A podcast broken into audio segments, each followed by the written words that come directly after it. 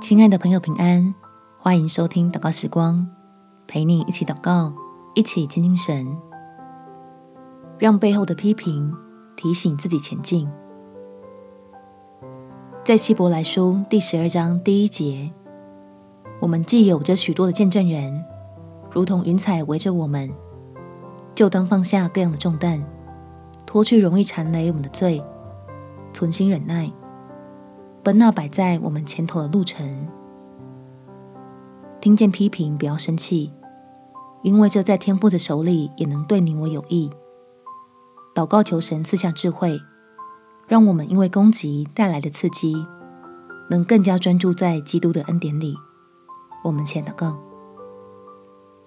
天父，谢谢你让我知道有人在背后对我的批评，相信你允许我听到这件事情。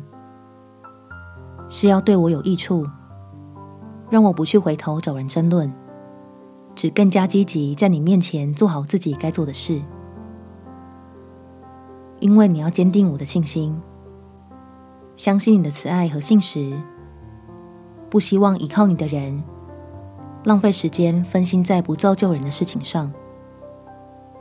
所以我要把这些批评当成一种警训，用来提醒自己不要安逸。要继续靠主得力，好紧跟你的带领，寻求你的心意，把自己的时间投资在有永恒价值的事物上，喜乐的享受与你同行的经历。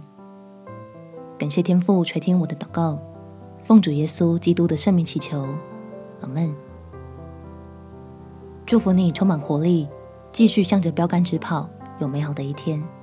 耶稣爱你，我也爱你。